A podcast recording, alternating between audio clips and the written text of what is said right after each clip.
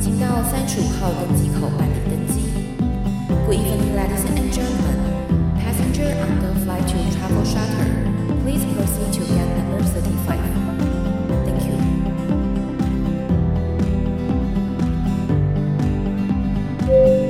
各位贵宾，我们即将起飞，请确实扣好系紧您的安全带。谢谢。Ladies and gentlemen, we are ready for takeoff. Please make sure that your seatbelt is fastened.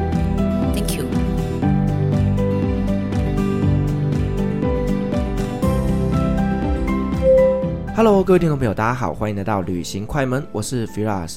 在疫情前呢，其实呢，因为有很多很多的廉价航空的出现，以及呢各国航班呢，其实都产生一些很漂亮的一些票价，再加上呢有很多的知名的艺人呐，他们到海外去拍摄一些浪漫的婚纱，甚至到国外去拍摄 MV，那所以呢，这也吸引了很多很多的台湾人呢，他们梦想着到海外去拍摄婚纱。我们今天邀请到的来宾哦，他拥有十七年的彩妆经验，那呢他去过非常非常多的国家去做婚纱造型的一个服务。哦，那我们欢迎今天的来宾 Angel。大家好，我是彩妆造型师 Angel。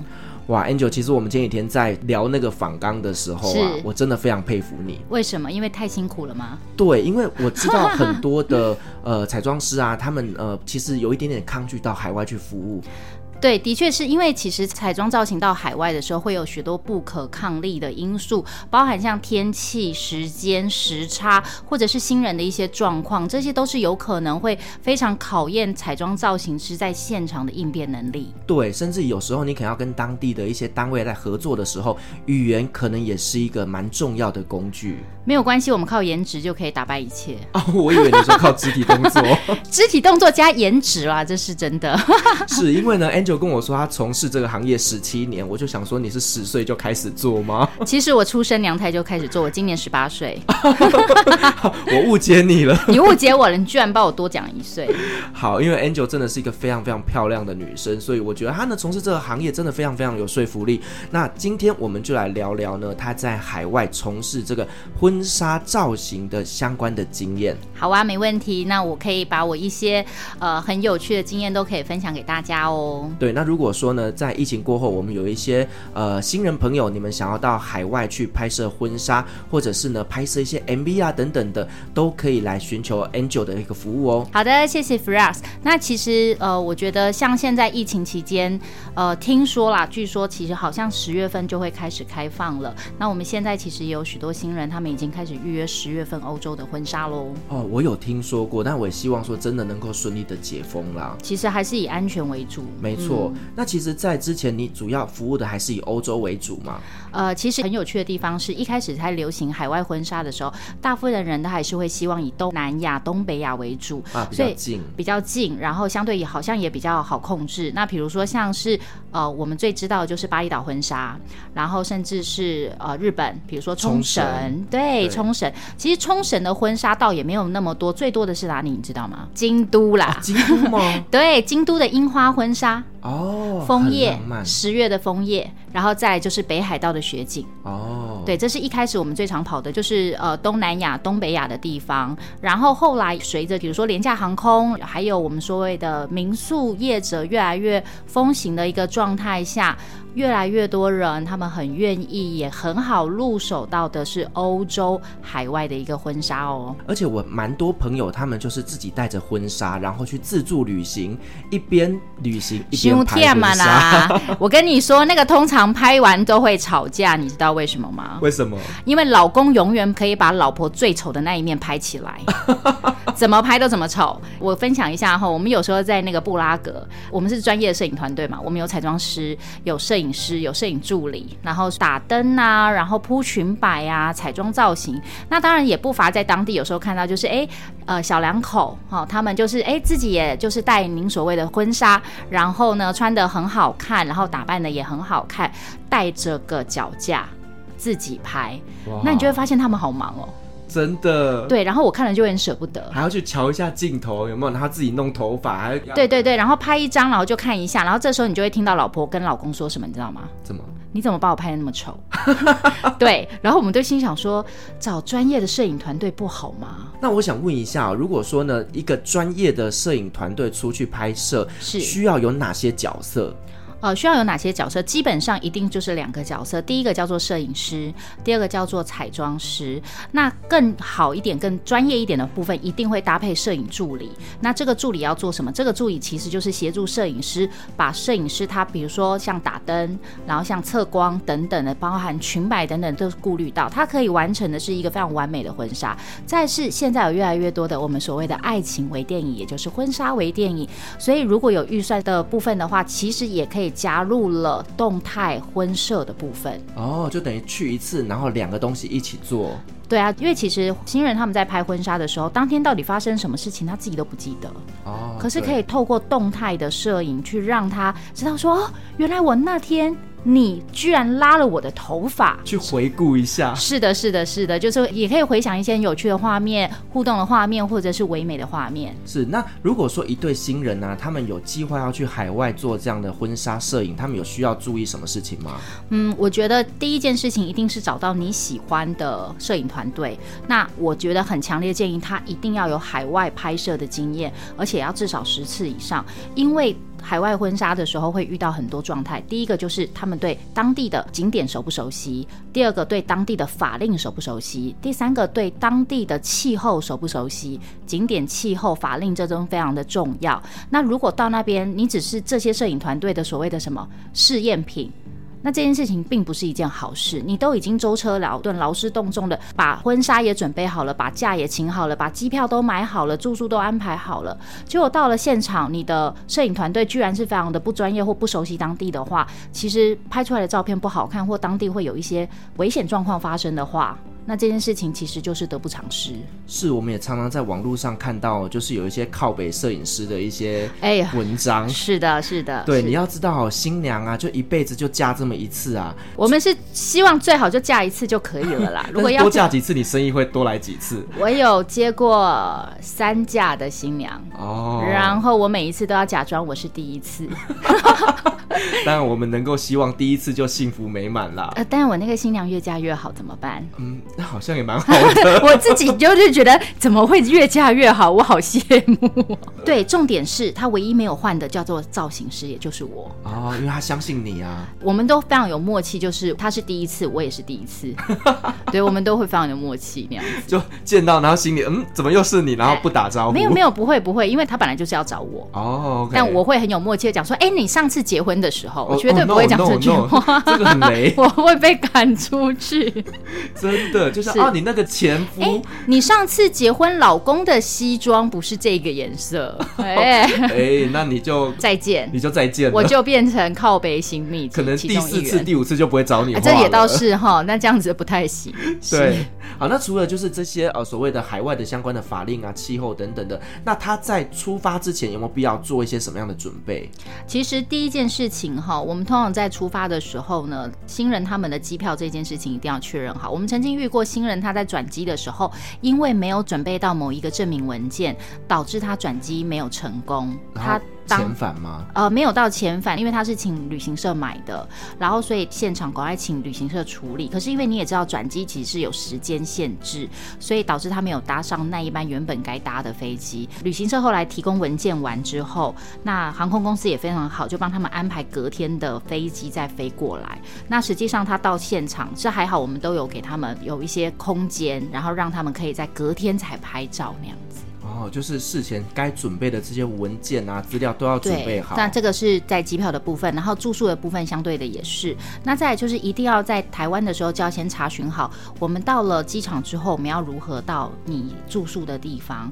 那包含就是如何换钱也是很重要的。我们曾经有新人，他就觉得反正就出国嘛，然后放轻松嘛，就好像当跟旅行团一样。然后结果他钱也没换好，要不是我们真的经验非常丰富，我们是直接是神救援，就是直接把当地的。币掏给他，不然他们其实就会傻在那边，也没钱吃饭了。那当然，拍婚纱一定要准备好是什么？婚纱礼服，哦、然后对，然后再来就是保养品，对，因为新娘的肤质其实很重要。那再来当然就是保持放松的心情，然后去美美的拍婚纱，美美的玩，然后当做一个小旅行、小蜜月一样，带着愉快的心情回到台湾，就可以收到漂亮的照片了。那你专业是做彩妆造型这一块嘛？那在海外做彩妆造型跟在台湾有什么不一样的地方？呃，我觉得你提到一个很有趣的一点哈，其实啊，我去过很多国家，那我常常都笑称说我从冰岛画到巴厘岛，对，都真的都去过。那我们都知道冰岛的天气跟巴厘岛的天气是截然不同。如果以专业彩妆师来讲的话，台湾的天气潮湿又闷热，所以我在台湾做的彩妆造型的底妆来讲的话，用的会是符合台湾潮湿闷热的天气。巴厘岛更闷更热，哈，那尤其是它的湿度很高，所以新娘的妆感的部分都是要去拿捏好，控油要做好。呃，控油以外，透亮感也要做好，因为那边的天气关系。那再来是冰岛的话，我们都会知道，其实冰岛他们在室内有非常多的暖气设备，所以新娘到那边皮肤都一定会怎样，非常非常的干。对，如果我知道我这次是要去冰岛工作，我会带非常非常多的美容油过去。新娘一到就是，啊、对，就开始推油进去带她的皮肤。对，然后同时我也是会建议新娘她一定要带足她的保养品。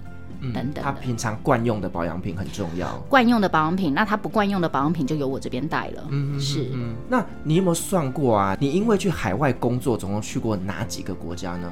我去过次数就不讲了，有的真的是去到烂掉，你知道吗？烂掉到我觉得他们公共厕所哪一间厕所比较干净，我都会记得的那一种。对，你知道什么叫做查理大桥走两百遍吗？那个。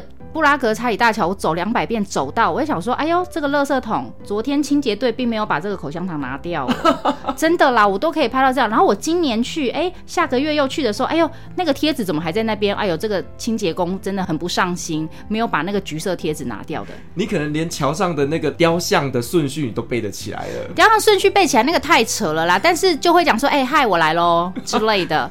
好，我去过像呃巴厘岛、香港。澳门、上海、江苏，还有冲绳、京都、北海道。欧洲的话就是捷克布拉格、匈牙利的布达佩斯，然后还有希腊嘛，圣托里尼，然后威尼斯，反正这些讲的都去过很多趟。天哪，我都觉得你出国的次数可能远胜于我哎。威尼斯走到死，我跟你说，威尼斯是不是很多小巷子？对，然后很多桥，没错，我都记得。我还知道哪一间的便利商店比较便宜，天哪！然后我还知道哪一家的面具超便宜，质超好。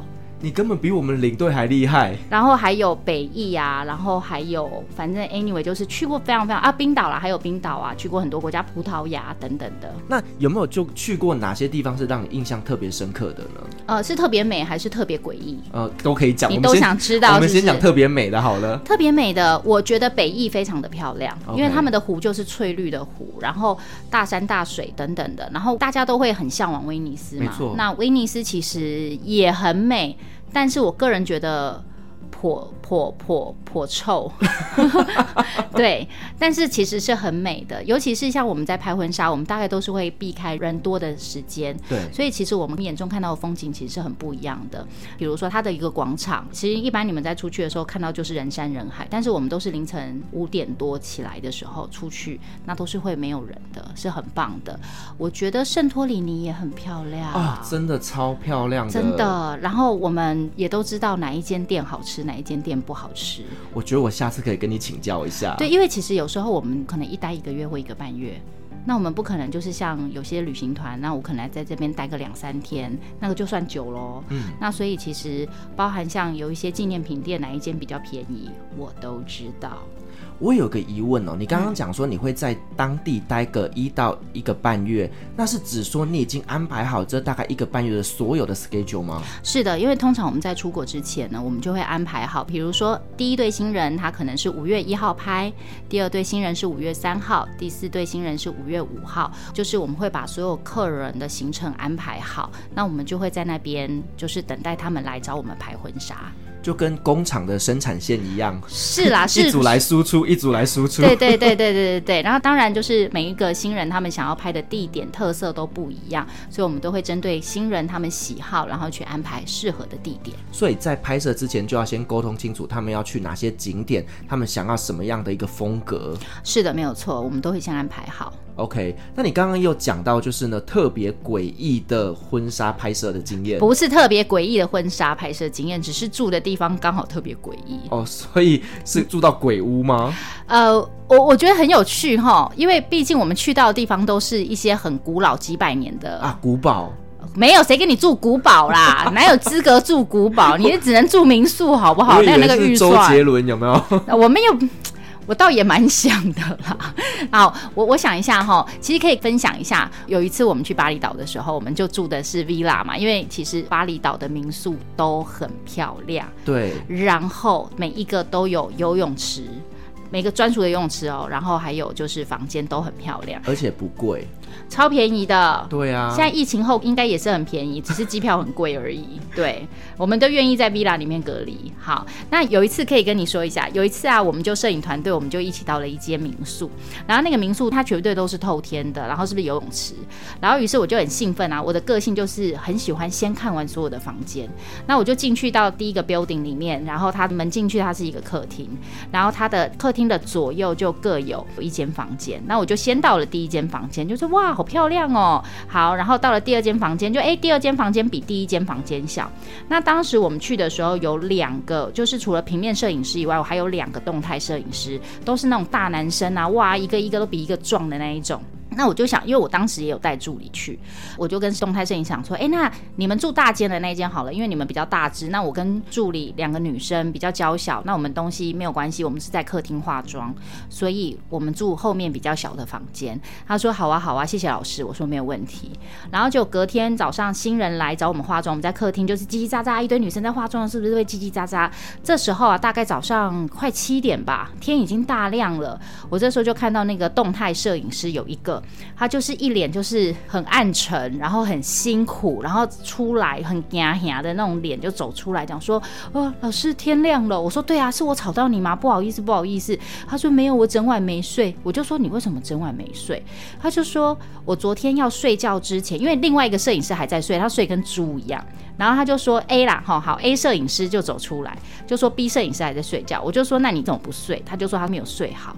然后他就说昨天 B 已经睡着了，然后他也准备要来睡觉的时候，他刚躺下来，眼睛闭起来的时候，他就突然听到了有人骑脚踏车的声音。我说什么？Villa 里面骑脚踏车？Villa 里面有有人骑脚踏车？谁呀、啊？他说不是，是就听到那种你知道那种我们以前的阿公阿妈阿祖那年代。那种夸夸夸的那种铁链的那种铁链那种夸夸夸夸夸，中间有一个很赶的那种脚踏车，你知道吗？我知道。他就听到说有人在他床铺旁边骑脚踏车，哎呦！然后我们全部都傻眼。我说，在你床铺骑脚踏车？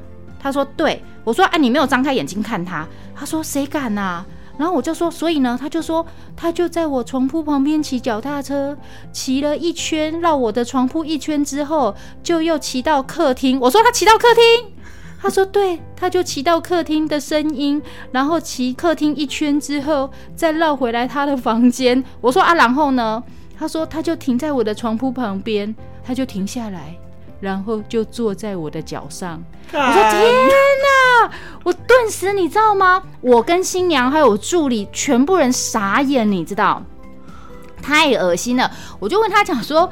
啊！你怎么没有叫你隔壁的起来？他说我根本动都不敢动。我说那你怎么知道他坐你脚上？他说因为我的脚被坐下去之后有一个沉下来的感觉，有重量，然后瞬间变冰的，他动都不敢动。我说你没有掀开棉被，咬他三字经吗？他说我不敢。我就说你就这样撑了一整天嘛？他说对，他就撑了一个晚上，直到他听到我们在聊天的声音，他才敢起床。哎呦！我说这太扯了吧！没有人要跟你换房间，你继续睡。我就我就跟他讲说，所以我这是好心有好报吗？不然到时候被鬼压床的人会是我。哎、欸，重点是他旁边的人都没有感应到。对，而且很有趣的是，他后来跟我们分享，他们两个就是只要是一起出去工作，他平常睡觉都 OK。A 只要跟 B 一起睡，他被鬼压床的几率是百分之五十。所以我跟你讲，就带赛的就是那个 B。其实我在想，是不是逼旁边的那一个鬼，然后很有兴趣的去骑脚踏车。我说，那你怎么知道他就是有停下来？他就是就是脚踏车，你知道吗？就是停下来不是哇哟的那个声音吗？嗯，我说这也太恶心了吧。可是其实我后来有问，因为我们那时候去巴厘岛都有固定请一个司机，我我有稍微就是我不我不好意思跟他讲说那个民宿不干净，那我有稍微问了一下，那一区都是新房子。因为其实你知道巴厘岛啊，它的路很烂，而且都没有路灯。然后那一区我看得很奇怪的是，都是新建的房子或正在建的房子。其实那时候就是南亚大海啸那一区被淹掉啊！我整个人都觉得呃不行，天哪！对，那一区就是被淹掉的那一区，就我就觉得很奇怪啊，为什么都是新建、正在建或是刚建？因为你看那种建筑物就知道是很新的建筑物，对。然后路都烂烂的哦，就等于是海啸完之后整个重建的，整个重新在建设的地方那样子。哇，对。然后我就嗯好，在那一场啊，就是住在那个民宿，我真的不敢乱讲话。然后我真的很庆幸，我当时有带助理去。我一个人睡，我可能会哭。所以后来几天，这一个呃壮汉他还有遇到吗？他就到客厅去睡觉了啊。但是你知道那阿公他也是会骑到客厅的。我我这就不想问他了。对，那个真的太可怕了，真的太可怕了。那个真的是，其实还好的是，我们都会带一些护身符嘛，然后就分享给他。所以你知道，各位听众，你以为我们今天要聊的是幸福快乐的婚礼的摄影吗？我们也跟你讲，没有，这集照样是鬼故事。这一集是鬼故事，非常多的鬼故事，很可怕。有一些人这样误踩了这一集，结果到这边时候，干，整个都在讲鬼故事。我，我认真说，巴厘岛真的很多，巴厘岛真的很多。然后我还有一次是去住另外一个民宿，那因为我们去一定是都住民宿嘛。去住了另外一边，那民宿也好漂亮啊！就是一进去，它那个是很特别，是它是车库，它露天的车库。然后进来之后，它会有一个门，门进来之后就是整个 building 嘛，对不对？对。然后它会有一个走廊，可是都是都是半露天的哦，一个走廊，然后再来是露天的客厅，才来是游泳池。那游泳池周遭就是房间。好好，那那一次很有趣的地方，因为我自己个人习惯外出鞋跟室内鞋我会分开。那我那时候早上帮新娘化完妆之后，我们一群工作人员要出门，我就把我的鞋子放在走廊的门里面。哦，室内拖，室内拖，我就把室内拖放在里面，而且我摆很好，然后我就放在门里面，然后我就穿了我的室外鞋就出去工作了。然后晚上回来，那时候好像记得晚上八点多吧，我回来的时候我是第一个下车，因为我身上装备很多，而且钥匙在我身上，我就先下车，从车库出来之后，我就先开了门。那那个门从车库到那个门中间，它是有一个台阶，有一个台阶，就大概是五到七公分左右的一个小台阶，那你就。才一阶，你就会直接开门到室内。那你开门到室内的时候，就一堆人就开始陆陆续进来。那我就先放好我的工具，放到客厅，我就要再走回来，就大概才三四公尺的距离吧，我就走回来。那时候所有工作人员就陆陆续续整个就挤进来啊，放东西放东西啊那样子。然后我就要走去我原本早上放拖鞋的地方，要换我的室内拖的时候，然后我就愣了一下，我讲说：“哎，啊，我拖鞋嘞？我拖鞋怎么不见了？”然后我就找找找找，然后后来啊，我就。找不到，在走廊整个走廊都找不到，然后于是我就开门，想说是不是掉到外面去。然后我就开门的时候，看车库的那边，就我发现我的拖鞋非常整齐的放在阶梯上，就是刚刚我踩进来那个阶梯，而且是所有人都踩得到的那个阶梯，非常整齐的放在阶梯上，而且放在正中间。那我就愣了一下，我想说谁这么好心？居然帮我把拖鞋放好，然后我就穿了拖鞋，没想太多，然后我就到客厅开始整理我的工具。然后这时候我们有一个助理，他就突然把椅子搬过来坐在我旁边，我就说：“你去休息啊，你去整理东西啊，你坐在我旁边干什么？”他说：“哦，没关系，我我陪你整理东西。”可他平常不会这样，他平常早就你知道该去洗澡就去洗澡啊，该整理装备就整理装备。我就说：“嗯，可是我觉得你在这里很叨扰我，哎，这样我很。”对呀、啊，你在那边，我在收东西。然后他讲说，嗯，没没没关系，我陪你。然后我就觉得他怪怪的啊。我说你干嘛？你怎么了？你发生什么事？他说，嗯，我我想问你哈。我说怎样？他说你的拖鞋早上放哪里？我说我早上放走廊里面啊。他说，对，我也是看你放在走廊里面。然后说，那你刚刚拖鞋去哪里穿的？我说，呃，门外，而且是阶梯上。他说对，因为我也有看到你去那边找拖鞋，然后穿了拖鞋回来。可是我刚刚你去拿拖鞋那个地方，是我踩过的地方，跟大家踩的地方，那边我确定没有拖鞋。哎呀，然后我整个人就当下干，我鸡皮疙瘩整个起来，我现场直接把我拖鞋踢掉，你知道吗？你知道鸡皮疙瘩是从哪里？是从脚底整个毛上来，毛死我了。我刚以为是可能 maybe 房东进来，没有房东谁这边瞬间，我跟你讲就是瞬间没有十秒钟的事情。我放完东西转身就去穿拖鞋。我跟你讲，我那时候看到那一双拖鞋的时候，我有愣了一下，讲说，哎、欸，啊，我拖鞋怎么会在这里？啊，怎么摆的这么好？啊，算了，没有想太多。可是他讲完之后，我整个人就是情境连接起来，对。那边不可能会放拖鞋，因为刚刚是所有人都踩过的阶梯。对，而且一定要踩到那个阶梯才有办法进来那个门。而且它是放在阶梯的正中间，然后摆很好，超级无敌爆炸整齐，就是非常的整齐，不是被踩过的那一种哦。那就是有人等你进去，所有人都进去之后，再把拖鞋拿到外面。你说房东吗？就没有房东啊？那个 villa 就只有我们呐、啊。哎呦，超恶心的。然后我就说。哦，你在这里陪我收东西，拜托了。然后他说对，所以我就在这里陪你收东西。我就说哦好。那这时候其实我觉得我那个助理他人很好，他问了我一句话，你猜他问我什么？什么？他很认真问我，我问你，你那双拖鞋头是向内还是向外？我说什么叫做头向内向外？也就是头是向门，朝门内。还是朝门外哦？你是说你后来要进去？对，我的拖鞋是穿了就可以走进来，还是是出来的那种？你知道头朝车库外面，你去朝里面？对对对对，我就说哦，是朝内朝里面。他说哦，那就好。我说那到底差别在哪里？他说如果是朝内，就是欢迎你进来哦。然后如果是朝外，就是叫你滚出去。然后我就。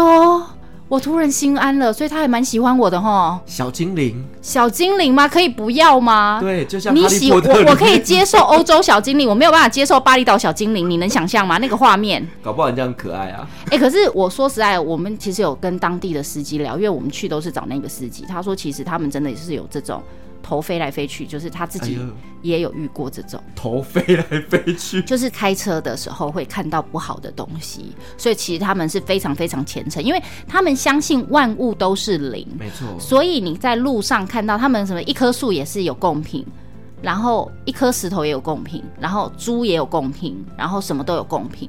对，他们就是一天好几拜嘛。哇，我真的觉得在东南亚这些故事真的非常非常的。重点是那间民宿啊。哦，真的吗？在，那间民宿，我们住在那边一个礼拜，当时发生好多事情。哎呦，除了这个还有什么？因为那个客厅是不是露天客厅？那个客厅就有一个很露天的旋转楼梯到二楼。那那个二楼就是你知道很漂亮的那个房间，超漂亮的。然后我们就摄影师跟他老婆就是睡楼上那一间，就是真的是蜜月房，超美的。然后呢，睡一睡睡一睡，隔天他们就说：“哦哦，我们要搬下来。”我说：“干嘛要搬下来？”他说：“第一天的时候，女生睡觉的时候就听到有人在扫地。”。我说什么叫做有人在扫地？你那边是整个悬空的，基本上我们那个民宿周遭旁边都是空旷的，没有任何一个 building，都是一楼，只有他那一间是二楼哦。然后他就说，昨天晚上就一直在我头上扫地，好吵哦。在头上扫地，对，我就说什么意思？因为他们睡觉的时候不是那个床铺后面有墙吗，对，他就说有人一直拿着草扫把，你知道那种竹扫把在扫树叶那种竹扫把，嗯，一直在头上面扫地。我就说会不会是因为那个你们那边二楼有树，有椰子树比较高，然后那个风吹的时候扫到你们的那个屋顶，所以会有那个声音。于是我们就打算回去的时候看，结果没有。不好意思，他周遭没有任何一棵树碰得到他，哇，至少距离都三四公尺以上。然后我们就觉得，呃，啊，因为你知道，我们摄影师他老婆其实还蛮勇敢的，他就说：“那我今天晚上再睡睡看好了。”结果从墙上扫地扫到床铺旁边扫地，于是他就放弃了，他就隔天就搬下来住我们隔壁的房间。所以搬下来就没事了。搬下来就我们最后一天在收行李要离开的时候，因为你知道，其实巴厘岛的房间都非常的漂亮，就是你进来就是床铺，床铺它还有一个门，有厕所，厕所门外面再走出去，它会有一个 shower 的空间。然后基本上的房间是不是里面不会有风？对，我们助理在收东西的时候啊，厕所门是无风自关，就当着他的面前，不是风吹的那种关，是喵的那种缓慢关起来，就是有人关门的声音。不是声音，是看到那个门自己关起来。哎呦！然后我们助理就看了一眼之后，就假装什么都不知道，就继续收东西。真的很可怕。所以我觉得应该是那里的小精灵在打扫家里。呃，因为我们助理其实他自己体质也比较懂，就是他知道，然后他了解了一下，因为隔壁也在盖 villa，因为隔壁在动土。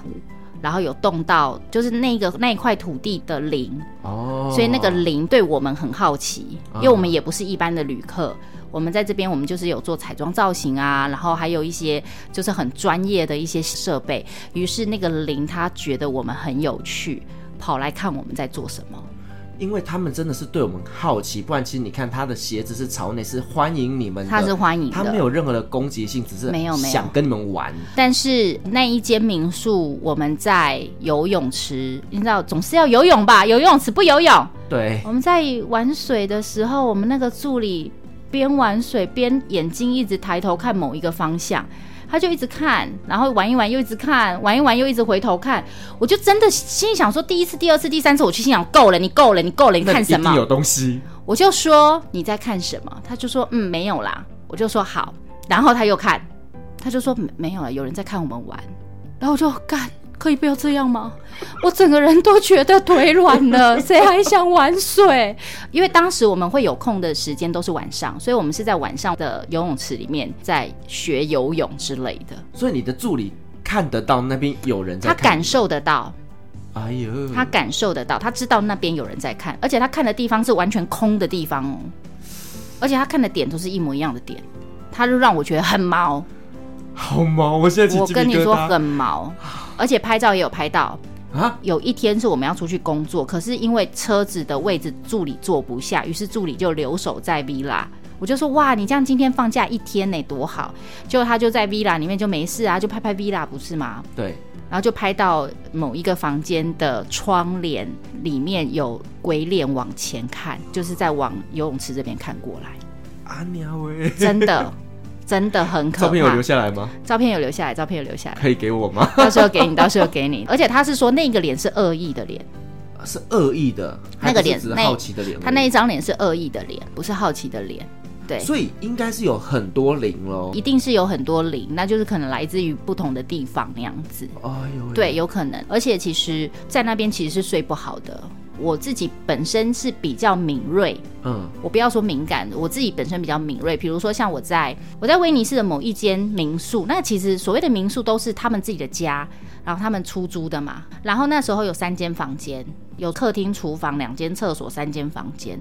我是造型师，我是自己睡，然后另外两间都是双人房，那都有工作人员睡。然后我去到房间，别的房间都没有问题，我都觉得是舒服的。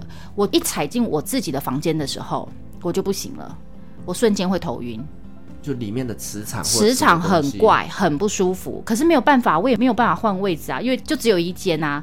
然后我到厨房，我也是头晕，可是到客厅那些地方都没有问题。嗯，可是厨房跟我的房间其实是不同位置，就是有点斜对角的概念。对，然后我那时候我每天晚上睡觉，我都是听心经睡着。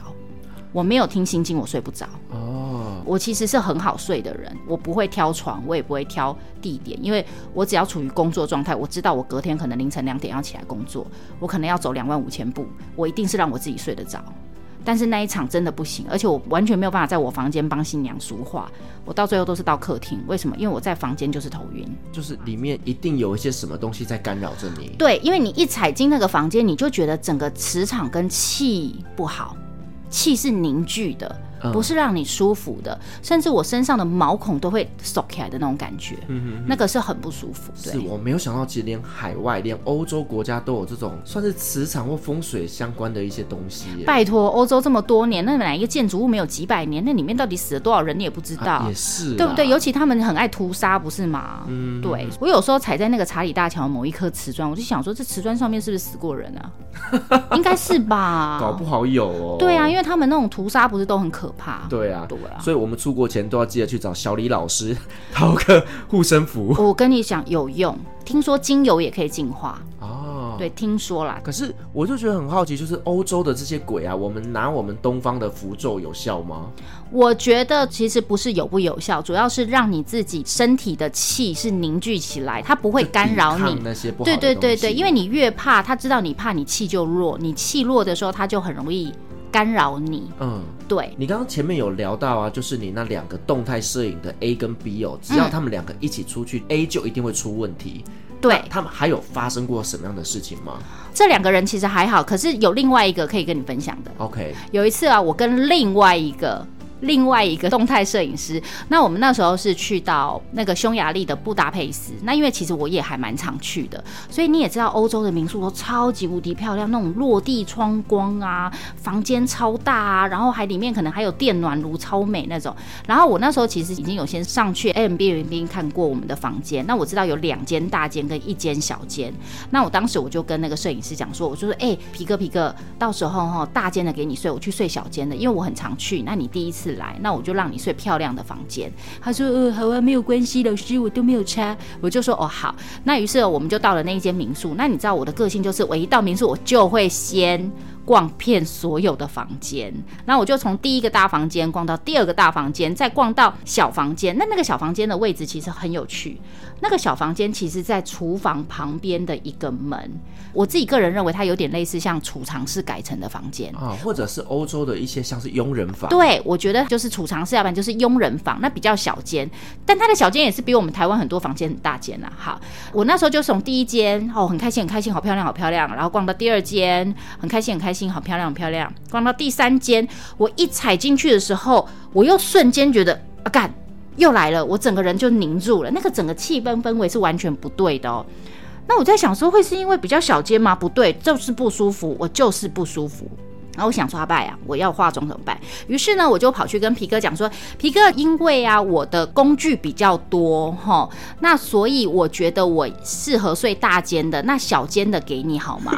然后贱的你，看我跟你说。他就说没有关系啊，老师，我睡哪里都没有关系。我说对对对，尤其小间那边有书桌啊，你刚好是动态摄影师，你适合用书桌啊。你要剪片？对对，因为大间没有桌子啊，大间就是纯粹就是一个美而已，很漂亮那样。他就说好喂好喂，谢谢老师。然后因为我们到的当地是早上，可是我们隔天凌晨我要化妆，于是大概凌晨两点半左右我要起床的时候，我就听到就是厨房有叽叽口口的声音，我想说是谁起来啊？就我一起床，我就看到皮哥已经在弄东西吃。吃了，我就说皮哥，你这么早起来干什么？他说我觉得我好饿哦。然后我就说哦，好好，你吃你吃。那这时候客人就已经过来找我们化妆了，我就开始化妆。那皮哥吃一次吃一次，他就去睡觉。然后到五点多，他又起床。大家开始要起床，要准备出门了。他又开始吃东西，因为皮哥我很熟，他就是一个正常食量很高，一百八十几公分的男生，瘦瘦的。他食量其实很少，没有那么多。我想说他怎么那么饿？是时差关系还是怎么样？结果接下来我们在布达佩斯的几天，他全部都是一天五六餐在吃，而且吃的量极大。那比如说像我自己个人食量很少，我吃不完的，他全部都是直接给他解决。那我就越看越不对啊。我心想说，这个人怎么那么像饿死鬼？呃，对，被附身的吗？之类的，我不知道。然后我就问他讲说，皮哥，你不觉得你食量很大吗？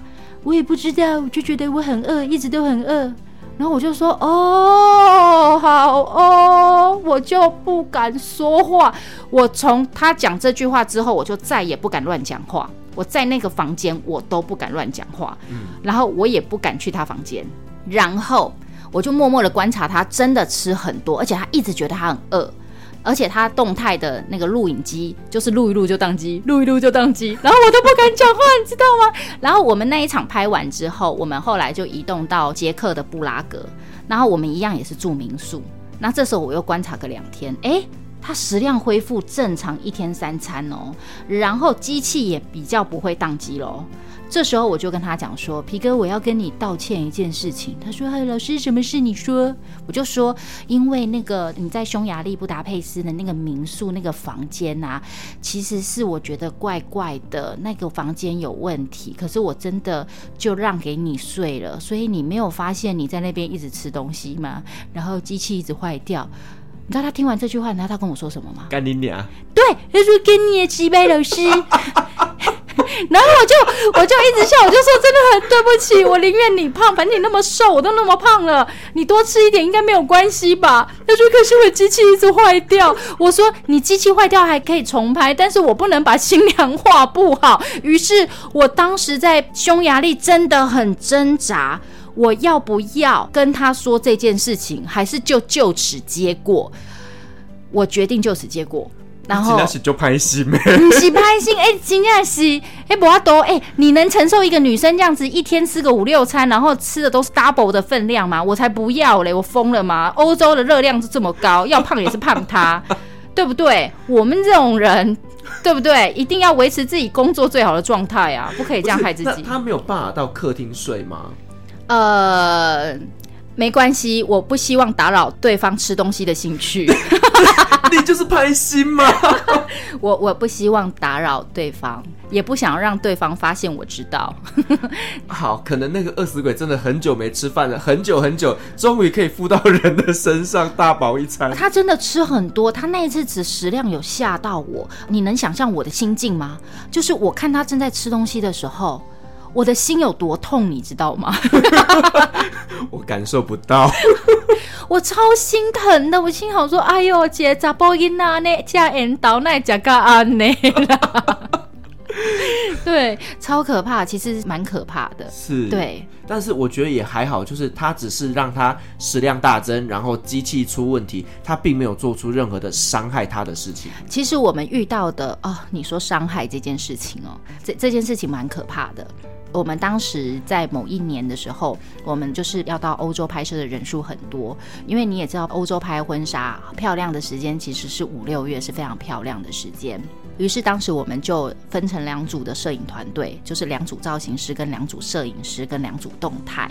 那当然这么多人，我们一定是分成两间民宿，然后我住 A 民宿，然后另外一组摄影团队他们住 B 民宿。那到 B 民宿那边的时候，其实 B 民宿很漂亮，然后都是有一些古董家具，然后甚至是有一个壁炉很漂亮。那我们当时都没有过去过，然后有一次就是我们要拿新人的婚纱礼服过去给他们的时候，我们其实距离大概走路十分钟左右就到的地方，但我们就到那边。那一样，我那一次也带一个助理，就是上次巴厘岛的那个助理，他其实是比较敏感。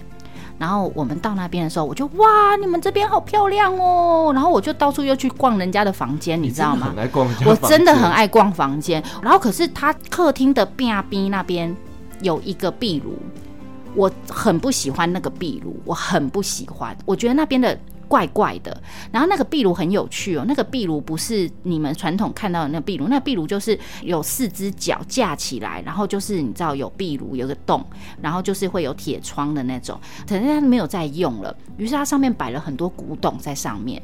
可是我就一直觉得那个壁炉里面的气场不对，我其实很想看，可是我不敢接近看，我就只是就哇，这个壁炉好漂亮哦，我又晃走了那样子，然后。我就跟大家聊天聊一聊，看一看之后，我就突然意识到，哎，我家助理嘞，我就看助理就是坐在沙发上，一脸很严肃，而且我看他头都冒汗，全身流汗。然后我就说，你你怎么了？你不舒服吗？然后他就看了我一眼，用一个很有神韵的眼神瞟了我一眼，他就说，嗯，没事。我说，你不开心吗？我就开始不开心喽，因为我看你脸臭，我都觉得不开心。然后我就说，你不开心吗？他说嗯，没有，他就摇头，然后他就给我一个眼神，然后我就嗯，意会到了，嗯，丢哦，这五米羹哦，啊，因为我自己本身也觉得他们那边压压的啊，还有一点，他们那一组摄影团队一到那里，每一个人都开始发烧生病。啊，我知道，我除了去拿新人的婚纱礼服给他们以外，我拿感冒药跟退烧药给他们.还有止痛消炎药给他们，他们都在要。然后我想说，平常身体健健康康的，怎么到那边都生病？然后结果后来我们离开了，离开很远，我才敢问我们那个助理，我就说怎么了？他说里面有东西非常的有攻击性，因为我那个助理身后是有王爷的，台湾的王爷，他说他叫我滚蛋，他非常不欢迎我，他就是非常具有攻击性，所以我不敢动。我说太扯了吧，他说对，所以住里面的人都会生病。再来，我担心的是，那我这些造型师跟摄影师怎么办？对，他说，嗯，不要讲，就先这样，不会有生命危险，就是会让他们生病而已。可能是什么，你知道吗？可能是他们当初进去的时候太吵，哦，打扰到他们了。其实我们不管是到饭店或到民宿，你进去你其实都要有礼貌，你不可能一冲进去就嘻嘻哈哈。虽然我很爱逛房间，但是我进去一定我会默念抱歉打扰了。我一定会念这句话，不好意思打扰了。我在想他们是不是没有？嗯哼哼，因为他们都普遍偏年轻嘛，是不是没有？所以弄到人家地主户不开心哦，所以就故意弄他们。我那个造型师真的是从头到尾就是一直发烧，一直感冒，一直发烧，等到离开了才好哦。那我有问他，我说：“哎，你有没有好一点？”他说：“我出来晒太阳，感觉好多了。”然后我又不敢讲话，我根本不敢讲话。但是在那个屋子里面，他就是生病，他就是生病，他就是不舒服。然后我助理就说他的房间最严重。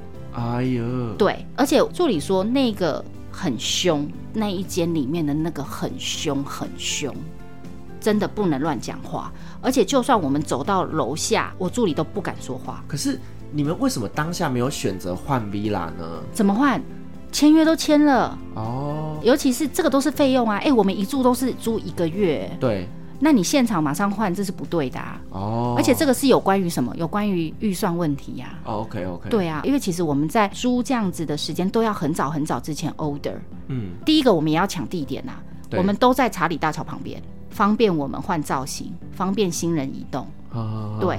是这样，所以你临时要换，可能也都换不到房子。临时要换，其实不一定换得到好的，尤其我们又不是一间房间，嗯，我们要的是三间房间，我们要一次是要三间。哇，听起来真的是让人家起鸡皮疙瘩。那个真的很可怕。所以那个也是在就是布拉格的故事，但是在布拉格的部分。哇塞，我没有想到布拉格的鬼也这么凶。可能是因为我们待在布拉格比较久吧。冰岛也有啊。哦，冰岛，那冰岛有遇过一些什么事？冰岛，我们那时候住一间民宿，那个应该是小木屋。我们那时候住在小木屋。呃，冰岛很有趣。冰岛那时候，你一样是想要听鬼故事吗？嗯，好啊。啊，这一集就是鬼故事怕嘛，对不对？我们那时候的民宿大概是在半山腰的小木屋。那半山腰小木屋，它其实我们停车到小木屋，它中间是架高的，所以我们要到小木屋是要走楼梯上去平台。那其实平台底下是有他们类似有点半户外储藏室。然后它有一个门，然后就是半开，可是我一定会经过。然后可是我每次经过那个半开的门的时候，我就会觉得里面有东西往外看，我就一直觉得里面有东西。可是我当时很害怕的地方是，我有点担心是不是贼。哦、还是是不好的坏人，坏人，因为我们住的那个小木屋方圆是没有住户的哦。下一个住户，你大概要走路十分钟到十五分钟才会有下一个住户。对，而且那一个住户应该也是小木屋，应该也是给人家就是观光客住的，他不会是当地户。然后我就有点害怕，说那个是不是有什么？然后我就稍微又问了助理。助理感应了一下，那他那个地方是在底下，就是我我回到小木屋到客厅的时候，其实我一直觉得脚底下有东西，我一直觉得，然后我就问了助理说里面我觉得有东西，然后他就感受了一下，他说没有恶意啦，那个是动物灵。哦，他只是在守护，这是他的地盘，不要进去打扰他就好了。OK，可能是狗狗啦，或者是羊啦，或者是马啦之类，或者是哎，冰岛应该没有熊吧？冰岛狼吧？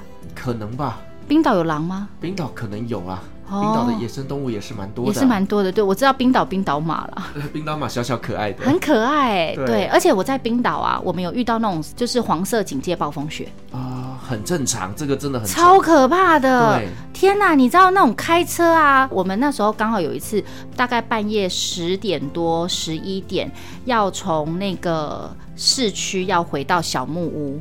然后呢，我们从市区要开开开开，大概都要开到四十分钟左右的路程。那你看，其实是真的很远哦。对。然后我们在开的时候，头先市区的天气都好好的，都无风无雪。然后开开到一半的时候，就突然大风大雪到，我们完全看不到前面的路。这时候开始很害怕一件事情是什么？你知道吗？就是车祸。呃，车祸车祸看不到啦，车祸白天才看到。啊、最可怕的地方是我们前面的车窗开始结冰哦，我们吓傻，因为已经在看不到路。我们当时在看前面的路，我们已经看不到任何你要开的路以外，我们完全是在辨识什么？辨识你知道旁边它不是有一个？有一个棒子，柱子，柱子哈，柱子引导柱。我们是看着引导柱在开车，而且不是眼睛看那个车窗，我们在看什么？我们在看行车记录器，因为我们自己出国，只要有开车，我们都会自备行车记录器出去。我们是看着行车记录器上面的荧幕在开车。哦，因为他可能比你肉眼看得更清楚。没有错，他真的是比我们肉眼看得还清楚。所以基本上摄影师是看着行车记录器在开车，那个有够可怕。然后开开开开开开啊，因为那次助理有去不是吗？然后开开开开，大家正在紧张的时候，我们都把暖气关起来了，因为我们怕是里面比较温暖，外面比较冷，导致结冰。然后我们开开开开，助理突然睡着了，他突然睡着了。我当下看到睡着的时候，我气疯了，你知道吗？我气疯。疯了，我想说，这是什么时候？你给我睡觉，你这样睡得着？而且怎么会突然睡着？我就叫他，我说你你在干嘛？你你怎么了？你干嘛睡觉？他说不要不要碰我，你要让我睡，我必须睡。我就说到底为什么？然后我我其实两个反应嘛，第一个反应是你是不是生病了？你怎么了？你怎么突然睡着？第二个就是干。这什么时间？你给我睡觉！大家都剉的要死，大家真的就是严阵以待的剉的要死，在帮忙看路这件事情的时候，你再给我睡觉。结果啊，他一路睡睡睡睡睡，我就想说好，他讲说要让他睡，他就睡着了。然后一路睡睡睡到突然没有暴风雪了，突然停了的时候，他就给我起来了呢。然后我就说你刚刚在干嘛？他说嗯。刚刚我必须睡觉哦，为什么？因为我后来了解到，哈，他背后的神明必须要让他先睡着，然后去保护我们这台车平安的到安全的地方。你说王爷的意思？对对对对对，我跟你说，真的觉得很神奇，因为就这么刚好，因为那个情况不可能有人睡得着。对。那个都剉晒死了，很怕就随时会冲到那个路边，你知道？很常看见呐、啊。然后隔天早上啊，我们在开车出来的时候，你知道我路边至少看到十几台翻车的车子。我遇过啊，我在冰岛遇过、啊。你在遇过有人翻车，对不对？对，我之前也是在走南岛行程的时候，然后也是遇到暴风雪，然后因为我们那时候是搭游览车，车子的引擎盖突然间就砰，然后打上来，我们整个那个车，车子的引擎盖，对，整个车窗炸开，因为风太大吗？对。对，那个引擎盖不是有那个铁？我知道，我知道，扣不住了，啪就起来了，就打在我们的那个玻璃窗上，然后就破掉了。对，然后我们就车移动到安全的地方去等待救援。我觉得那真的很可怕，超恐怖，真的。嗯冰岛的冬天开车真的很危险。人家每次问我说：“哎，冰岛要怎么玩？”我说：“哦，你只要在十一月以前，哈，五月到十一月你都可以开车。可是强烈建议十一月过后，拜托你就是在那边当地买行程，你宁愿哈去坐他们的游览车，你都不要想说要开车。”对。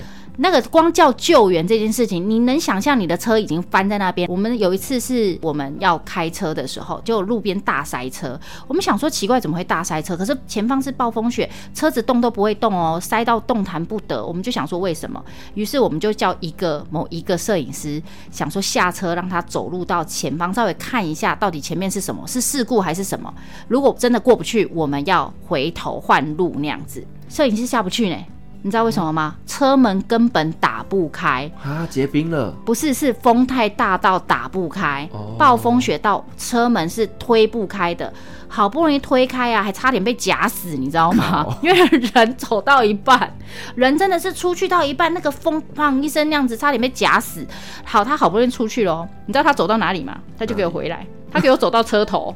他就又回来了。我说你怎么又回来？他说我走不动，他只能身体要靠着那个车子，然后缓慢的移动。之后他发现不行，他只要离开车子，他大概就会被吹走的。真的。然后他又绕回来。冰岛冬天真的很可怕，我觉得很危险。对，你看，even 那时候我走南岛，我是参加当地的 tour 哦，嗯，还出问题。还好你参加的是当地的。对，如果我们是自驾，你看车子翻了之后，我们去哪求救？可能你就在当地的头条新闻就看到我们了。会有会有，因为我记得那时候蛮多翻的以外，听说我们去的那一段期间，很多车在北部掉到海里啊！天哪，很多车在北部掉到海里。我们那时候去还车子的时候，我们都租车，因为我们工作关系，我们就听租车的人讲，那一个礼拜很多车都掉到海里，超可怕的。真的不要赌生命。对，所以真的哦，虽然冰岛的冬天非常非常的漂亮，但是它的气候，说实话，非常非常的严苛。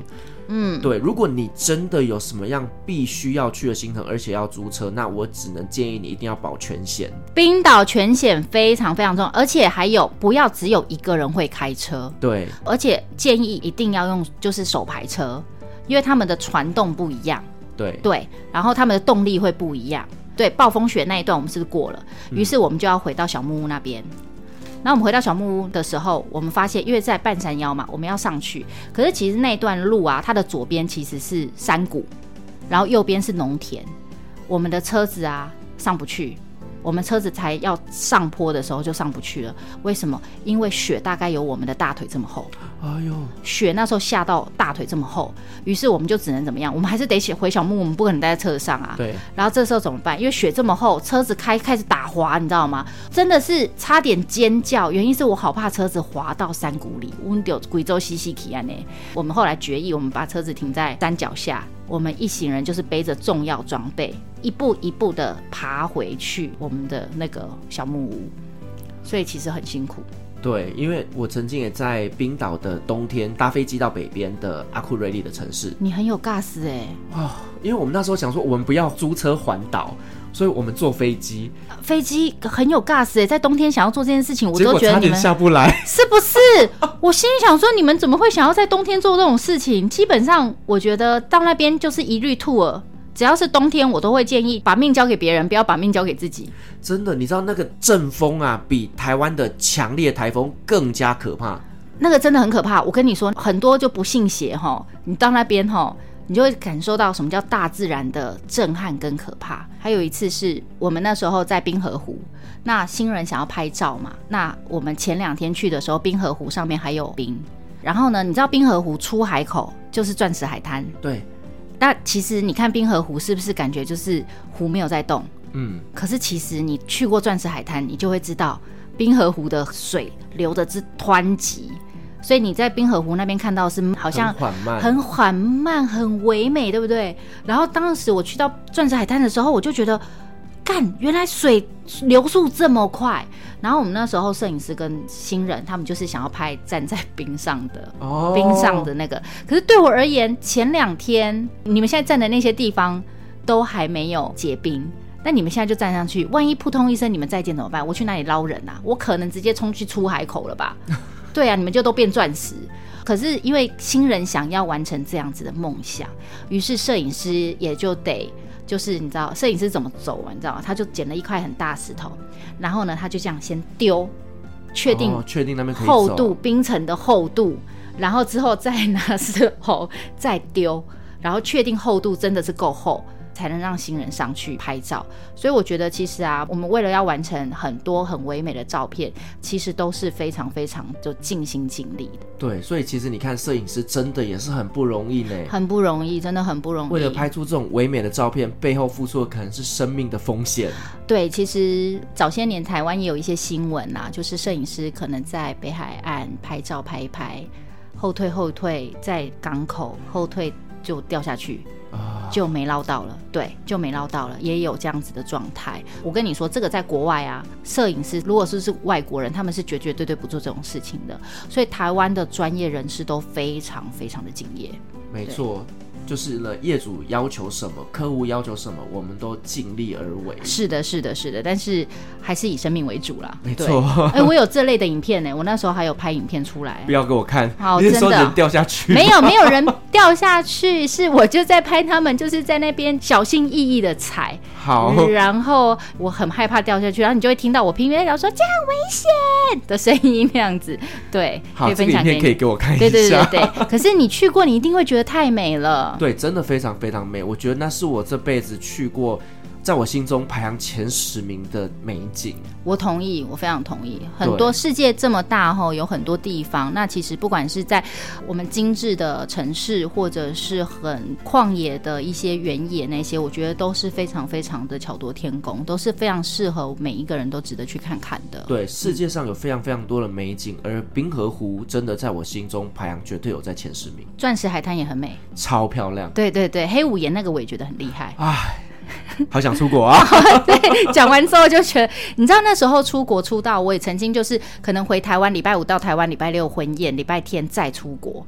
那时候其实是都觉得啊，出国就对我来讲，好像就是去台中、去桃园的感觉，生活很日常。可是你知道，因为疫情关系，哈，现在想到脚会痒哎。啊，真的。对，那以前十几个小时的飞机算什么？都不算什么了。对。好了，希望疫情结束之后，我们可以一起出发。没有问题。也许我们可以来做一个土耳其的婚纱摄影之旅。我跟你说，我们本来也要去土耳其，在二零二零年的时候是安排有土耳其婚纱，新人都下定了。我跟你讲，我在二零二零年的时候，我也接了土耳其求婚啊，哎，结果一定的，因为就没有办法去。对，是我们到时候我们可以来研究一下，我可以带你们去玩。好好，我们一起一起，就是你带他们去玩，然后我负责把他们打扮美美的啊，没有问题。然后我们 哇，我没有想到这集本来是要聊浪漫的海外婚纱摄影，结果莫名其妙变成鬼故事。你知道婚姻本就是一个。哦，坟墓！哎呦，干什么这样？你知道，在坟墓外面人都会想进去，然后进来的人就继续窝着吧。